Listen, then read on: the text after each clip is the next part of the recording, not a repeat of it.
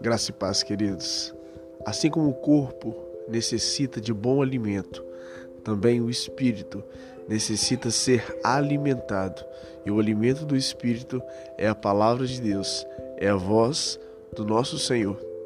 Meu nome é Alessandro Teixeira e me proponho, em alguns áudios e podcasts, estar te ajudando a se alimentar da palavra de Deus, com gotejar daquilo que aprendemos e devemos aplicar da palavra de Deus. Te convido e convido toda a sua família a participar conosco dessa jornada de aprendizado, de autoconhecimento e principalmente de conhecimento da palavra de Deus. Que Deus te abençoe. Vem comigo.